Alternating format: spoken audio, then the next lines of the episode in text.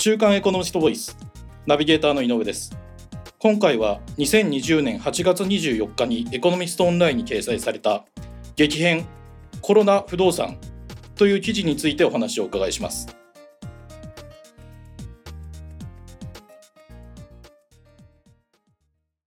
週刊エコノミスト編集部の浜城さんにお話をお伺いします。よろしくお願いします。はいよろしくお願いします。えー、浜城さんこの記事ではですねコロナ禍を受けて激変している不動産産業について、はい、特にその中でも賃貸オフィスの需要面についてまとめていらっしゃいますが賃貸オフィスの需要を測るその指標というのは、はい、そのどのようなものがあるんでしょうか？そうですね主にやはりあの空室率が一番代表的かと思います。あの空室ができましたら当然救出率が上がってきますしまあ、それによってその価格面でも押し下げ要素になります。逆に空室率が高ければそれだけ需要が強いわけですから、え価格も上がっていくということになりますので、まあ、あと他にもう一つ挙げるならあの家賃ですね、家賃のまあ動向もそのオフィス需要を見る上ではあの重要な指標になるかと思います。家賃というとその坪当たりの単価というか賃料ということになってきますかね。そうですね。月当たりの家賃の坪単価ですよね。ではその2つの指標ですね。空室率の変化と坪当たりの募集賃料の変化。というものをもとにして見たときに、はい、えーと、東京駅周辺。で、はい、あとは六本木駅周辺、はい、そして渋谷駅周辺という、まあその東京都心の3つの主要エリアでえー、このコロナ禍を受けて賃貸オフィスの需要がそのどのように変化しているのかというのを教えていただきたいと思います。でまずこの3つのエリアの中で、はい、その最もそのコロナ禍で変化が大きかったっていうのはどこになるんでしょうか？えー、それはですねあの渋谷ですね。あ渋谷なんですね、えー、渋谷駅周辺が最もやっぱり大きな変化がありましたね。なるほど。ちなみにその空室率でいうと渋谷はどのくらいの変化が起きてるんですか？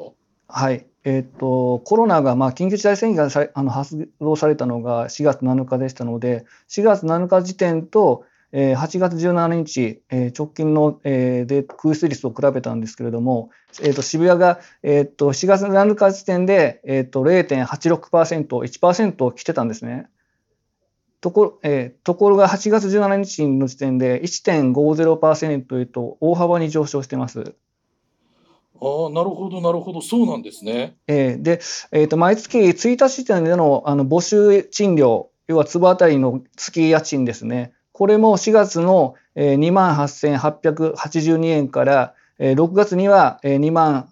2万8116円8月には2万7993円とあの4月に比べたら3%ぐらい下がってるんですね。渋谷ではその空室率は上がり、で、はい、坪当たりの募集賃料は下がりということですね。はいええ、この辺りはですねあの今回協力いただいた、あの不動産テックベンチャーの ST っていうところがこの調査をしてるんですけれども、はい、まあ、彼らの分析ですとあの渋谷っていうのは比較的そのリモートへの切り替え切り替えが早くできるいわゆるベンチ IT ベンチャー費用が多くてですね身軽にそのオフィスを解約する動きが他に比べて早かったんじゃないかその結果、えー、と他のこの後あの申し上げますけど東京駅ですとかに比べると,、えー、と空室率の高まりも早かったんじゃないかというふうに分析してます。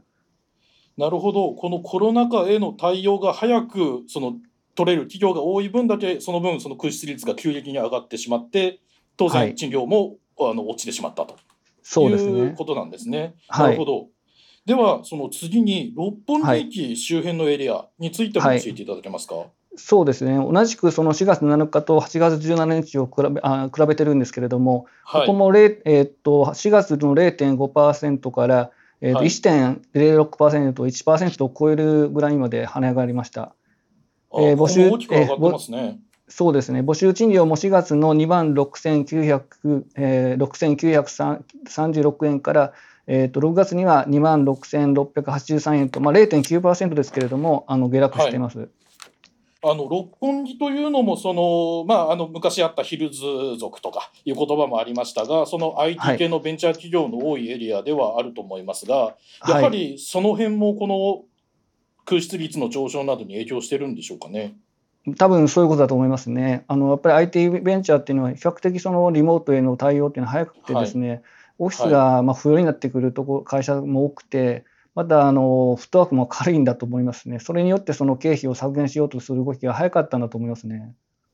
ではその3か所目の最後ですね、はい、えーと、東京駅周辺のエリアについてはいかがでしょうか？はい、えー、これも4月とですね8月来られた場合に4月の、えー、0.48%から8月が0.41%と、まあ、ほぼほぼここはやっぱ横ばいなんですね。ただ、えっと、家賃を見ていくと、やっぱり徐々にこう下がる傾向にあって、4月の2万9010円から、これがピークだったんですけれども、8月には2万8786円と、やっぱり0.8%、1%近くやっぱり下がってますね。その東京駅周辺の空室率が横ばい状態というのは、やはりその老舗の企業などが多くて、そう簡単には事務所をこう引き払えないというようなところが影響してるんですかね。まあ、おっしゃる通りだと思いますね。あの東京駅周辺とやっぱ渋谷、六本木を比較しますと、やっぱり大手企業があの多いですし、あの IT ベンチャーに比べるとやっぱりそのフットワークに欠けるようなところがあって、まあ、コロナが一段落したらやはりオフィスは必要じゃないかっていうちょっと様子見というかですねすごくすぐに動けない、企業が多いのかなと思います。えっと、今教えていただいたようにそのいずれの地域でもその坪当たりの募集賃料というのはコロナ禍の影響で低下してしまっていて、えー、空室率は、えー、特にベンチャー企業が多い渋谷や六本木で短期間のうちにこう大きく上昇してしまっているということが分かったんですが、うんその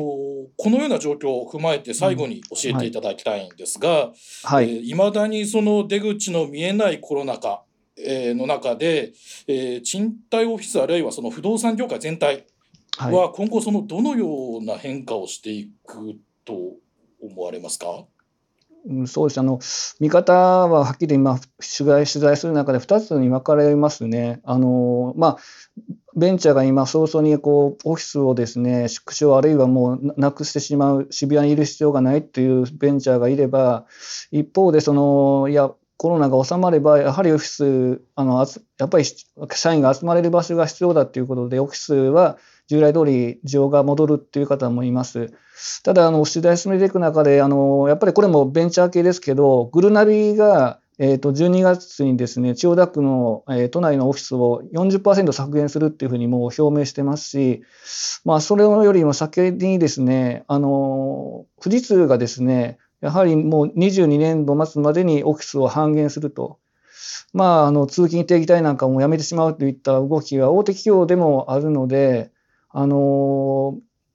ただ、あの一方でですね、あのやはりそのどっかに集まれる、えっと、仕事すべてテレワークではやっぱり難しいので、あの自宅の近く、例えば川崎ですとか立川ですとか、まあ、埼玉市ですとか、そういったところにサテライトオフィスを置いてですね、あの本社に集中せずに、あのその比較的、まあ、自宅から30分以内で買えるところ、でそこに本社とほぼ同じような機能を備えたオフィスがこれから、えっと、需要が増えてくるんじゃないかっていう動きもありますね。そのコロナ禍を受けてその人々の働き方自体がこう変わっていく中でその賃貸オフィスの需要というのも当然こう変化していくということでしょうかね。そうですねですから僕は個人的にはゼロサムじゃなくてですねやはりま週に23回あるいは1回でもそのどっかにま仕事でチームで働くんであればミーティングする場所顔を見て会いたいし会うあの場所っていうのは必要で。まあ、それとあのリモート自宅在宅勤務っていうのをやっぱ併用するような形になっていくんじゃないかなっていうふうに思います。まあ、それに合わせたやっぱりサテライトオフィスですとか自宅でのその、まあ、仕事のしやすい環境を作るのためのやっぱり、えっとオフィスの作り方っていうのはこれから考えないといけないんだと思います。なるほどそうですね今まあその一般の働いてる人たちもそうですが企業の経営層もそこのその模索の状態というようなことでしょうかね。そうですね。はい。わかりました。ありがとうございます。今回は週刊エコノミスト編集部の浜城さんにお話をお伺いしました。浜城さん、ありがとうございました。はい、ありがとうございました。こちらの記事はエコノミストオンラインにも掲載されています。ぜひご覧ください。